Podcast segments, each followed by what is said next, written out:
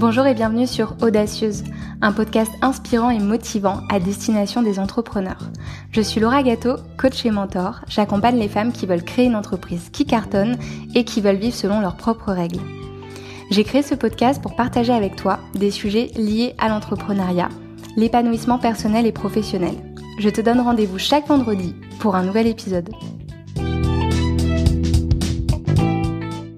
Pour l'épisode d'aujourd'hui, j'ai envie de répondre à une question qu'on m'a posée sur Instagram. Cette question, c'est comment gérer la peur de nos proches quand on décide d'entreprendre et de créer son entreprise? Donc je trouve que c'est une excellente question parce que en effet, quand on entreprend, on peut faire face à tout un tas de réactions. La peur en fait partie, donc on va en parler. Mais j'ai également ajouté euh, deux points supplémentaires. Le premier, c'est l'incompréhension. Euh, moi personnellement, quand j'ai fait part de mon désir d'entreprendre à mes proches, euh, bah, on m'a posé beaucoup de questions. Euh, c'est des personnes qui sont pas forcément dans le milieu de l'entrepreneuriat et donc qui comprenaient pas forcément pourquoi j'avais ce désir-là. Donc on va en parler et je voulais rajouter également donc ces petites réflexions qu'on peut se prendre pas forcément de nos proches mais également de personnes lambda qu'on rencontre dans notre vie de tous les jours que ce soit des des amis d'amis, des personnes rencontrées en soirée ou, je ne sais où, et, voilà, et qui nous posent des questions ou qui nous font des réflexions qui sont pas toujours faciles à appréhender. Donc, euh, donc au programme de cet épisode, donc il y aura trois aspects la peur, l'incompréhension et ces petites réflexions. Dans une première partie, donc on va euh, d'abord se concentrer sur l'environnement familial et la première chose que j'ai à dire par rapport à ça, c'est que l'environnement familial impacte beaucoup notre vision du travail, du succès et par conséquent nos choix professionnels. Quand on est enfant, on s'imprègne des croyances du milieu dans lequel on grandit. Et certaines de ces croyances, on va les garder euh, très très très longtemps. Et quand on décide d'entreprendre, bah il y a certaines croyances qui sont difficiles à gérer. Et hum, et qui peuvent nous freiner en fait dans le développement de notre activité. Ça va être les croyances qui sont liées au travail, au succès, euh, à l'argent également. Bien évidemment, l'argent c'est un gros gros sujet. Et donc euh, c'est des choses qui restent, dont on a du mal à se détacher même quand on en a conscience. D'ailleurs, le coaching c'est un excellent moyen pour creuser et venir comprendre tout ça. Et l'influence de l'environnement familial, c'est pas que des croyances qu'on va nous transmettre, dans certains cas, ça se traduit par le fait que les parents vont avoir certaines attentes par rapport à leurs enfants.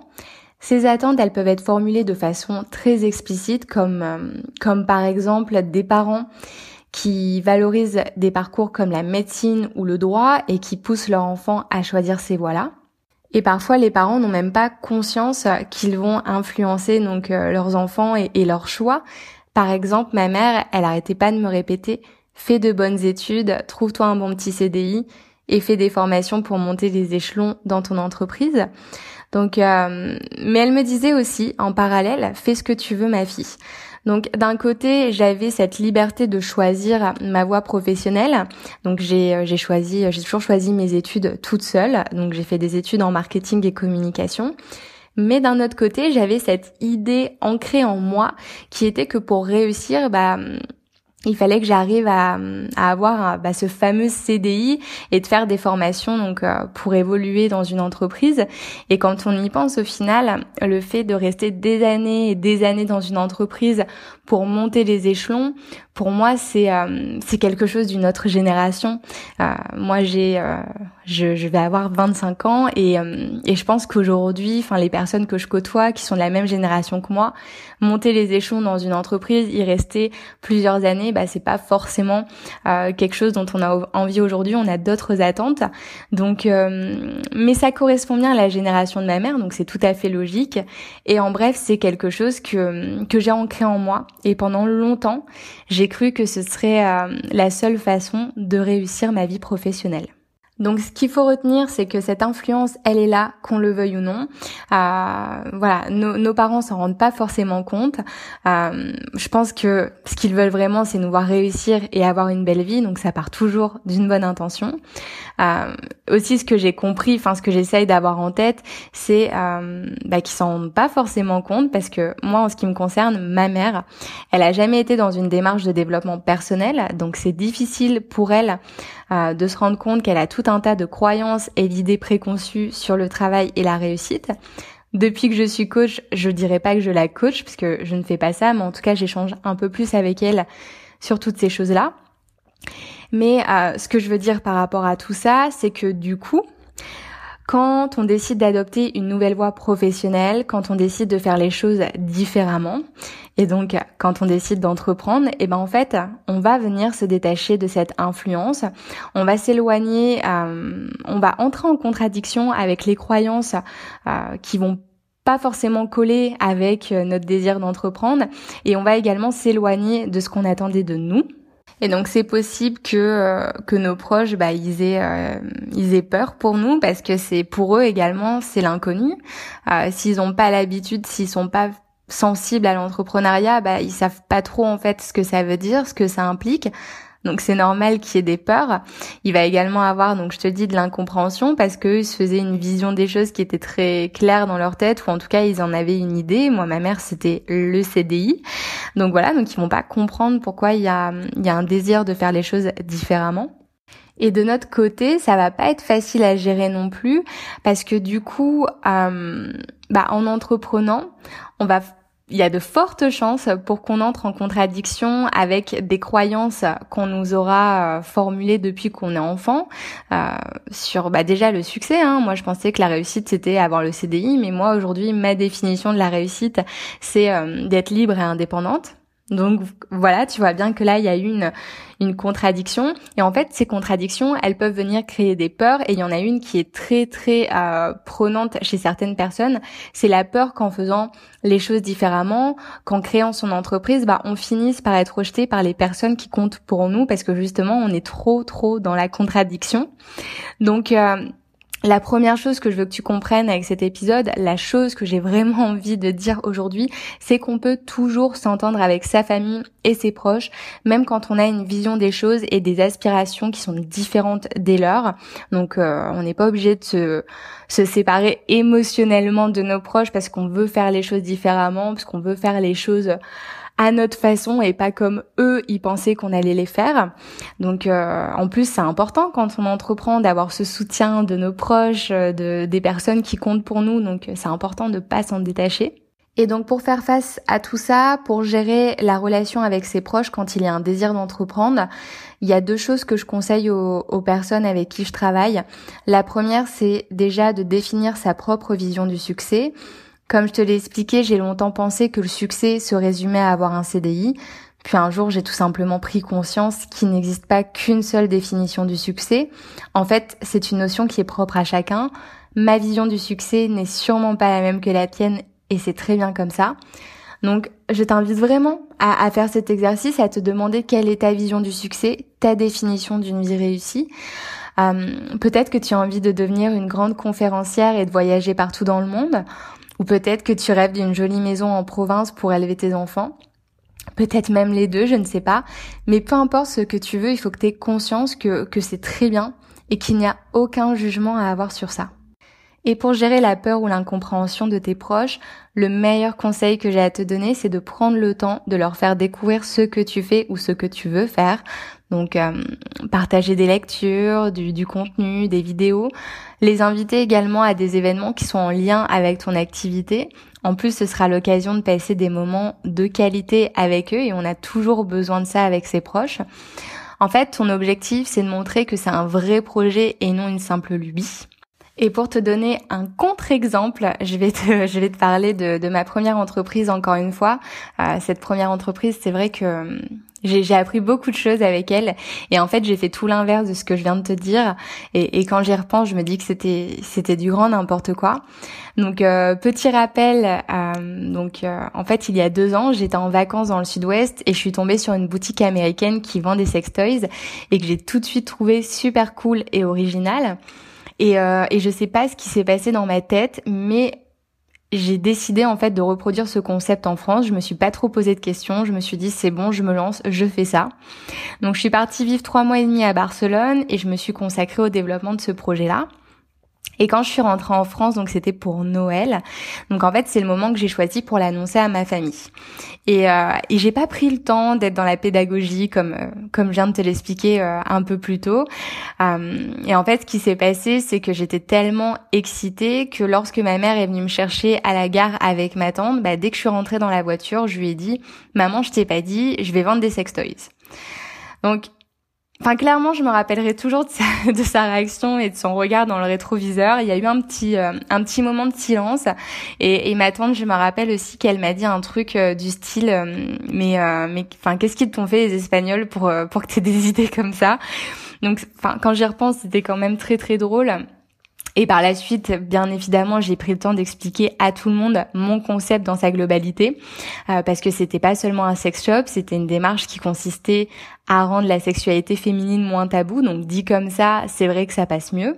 Donc Vraiment, je pars de mon expérience pour te donner ce, ce conseil. En fait, c'est ne fais pas les choses n'importe comment. Enfin, parce que là, clairement, avec euh, ce, ce, ce, genre de réaction, bah, tu vas créer de la peur et de l'incompréhension auprès de tes proches. C'est pas forcément ce que tu veux.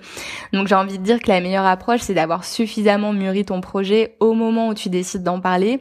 En fait, c'est ce qui te permettra de répondre à toutes les questions qu'on est susceptible de te poser. Et donc, forcément, tu pourras rassurer tes proches et montrer, comme je te l'ai dit, que ton projet, ce n'est pas une simple lubie, c'est quelque chose de très sérieux pour toi. Donc on a parlé des peurs, des doutes, de l'incompréhension et comme je te l'ai dit au début de cet épisode, il y a un autre sujet que j'aimerais aborder avec toi aujourd'hui, c'est le fait de faire face à certaines réflexions quand on entreprend. Donc bien évidemment, ces réflexions, elles peuvent venir de, nos proches, mais aussi de, de personnes qu'on ne connaît pas forcément ou qu'on connaît plus ou moins. Donc en ce qui me concerne, moi j'ai pas beaucoup d'entrepreneurs dans mon entourage. Donc c'est vrai que quand euh, quand je suis dans des événements où je rencontre des gens, bah on me pose souvent des questions sur ce que je fais.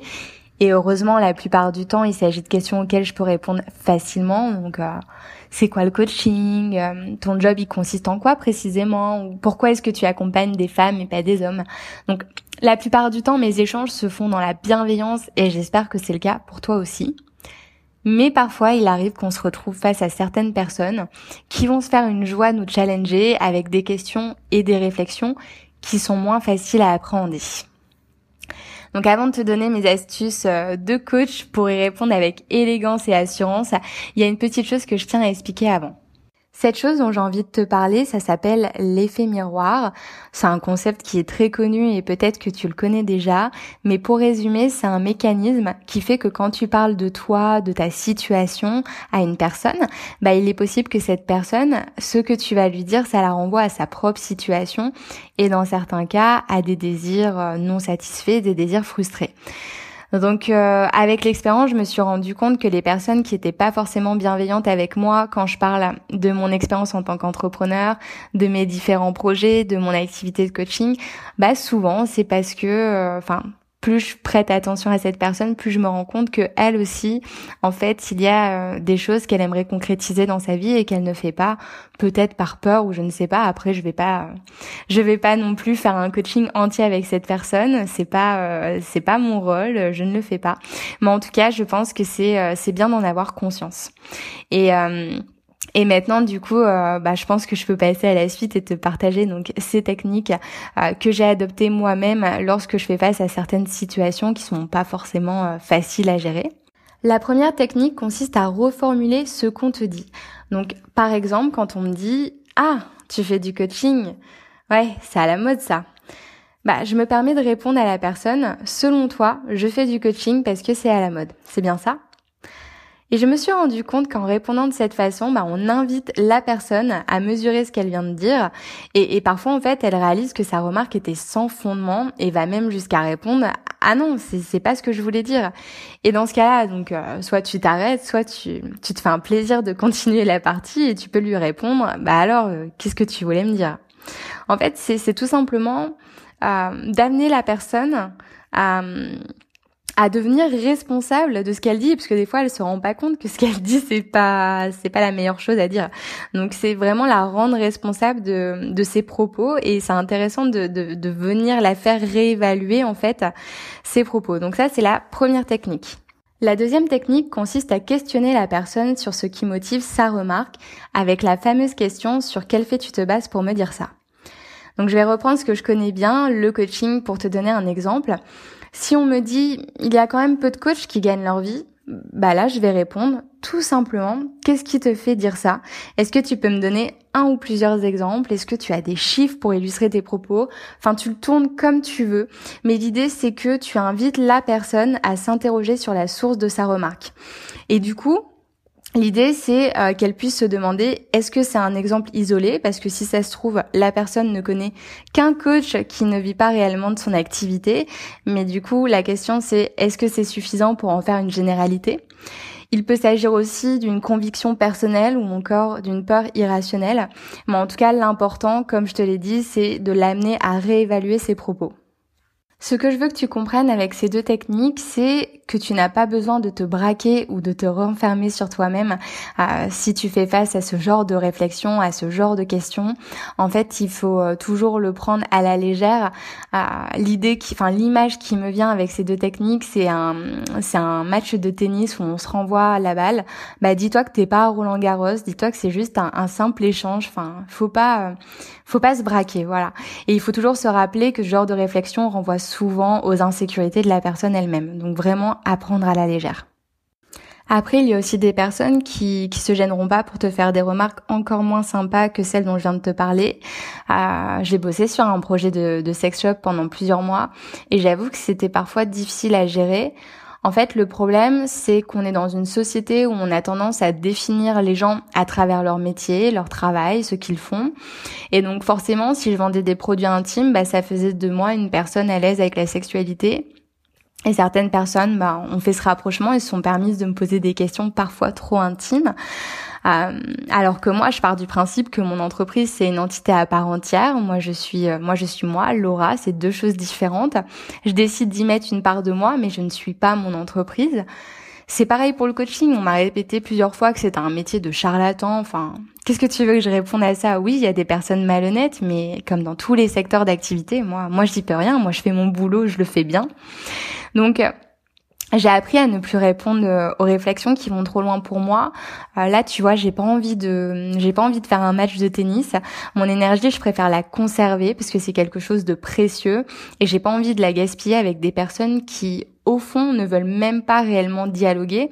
Ce qu'elles veulent, c'est imposer leur point de vue, c'est mettre la personne mal à l'aise et donc, bah, je sais que c'est perdu d'avance quand je rentre dans leur jeu. Donc voilà, c'est euh, globalement tout ce que j'avais à te dire sur le sujet aujourd'hui. C'est vrai qu'on pourra en parler pendant des heures parce que euh, on a on a tous des, des histoires à raconter par rapport à ça, euh, des petites anecdotes.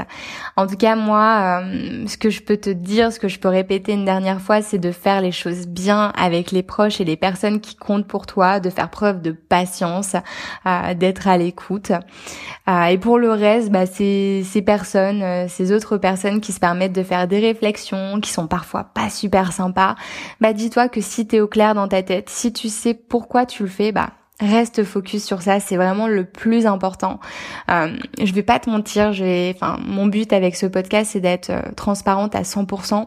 Et c'est vrai qu'à mes débuts, euh, de, quand j'étais en formation de, de, coaching, enfin au tout début de ma formation de coaching, euh, j'ai fait face à certaines personnes qui me formulaient des remarques pas toujours sympas à entendre. Mais le coaching, ça sert à rien, euh, c'est des charlatans.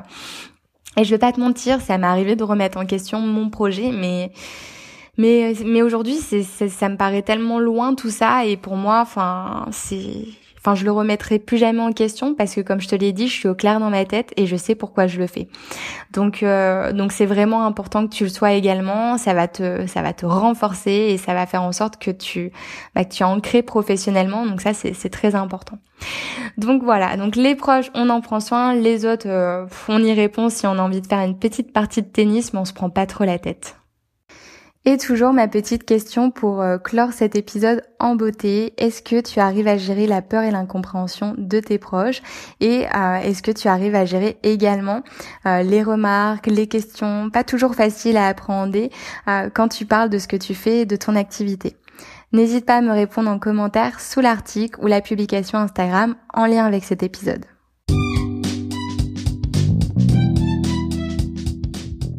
Un grand merci à toi pour ton écoute. Comme d'habitude, les notes de cet épisode sont disponibles sur mon site lauragato.fr. Si tu aimes Audacieuse, tu peux soutenir le podcast en me laissant ton avis sur Apple Podcast accompagné de 5 jolies étoiles. Je t'en remercie d'avance. Pour info audacieuse, c'est pas seulement un podcast, c'est aussi un groupe privé Facebook. Pour nous rejoindre, le lien est disponible dans la bio de mon compte Instagram gâteau-du-bas Laura. Tu peux également faire une recherche directement sur Facebook en tapant audacieuse dans ta barre de recherche. Je te dis à vendredi prochain pour un nouvel épisode et d'ici là, prends soin de toi.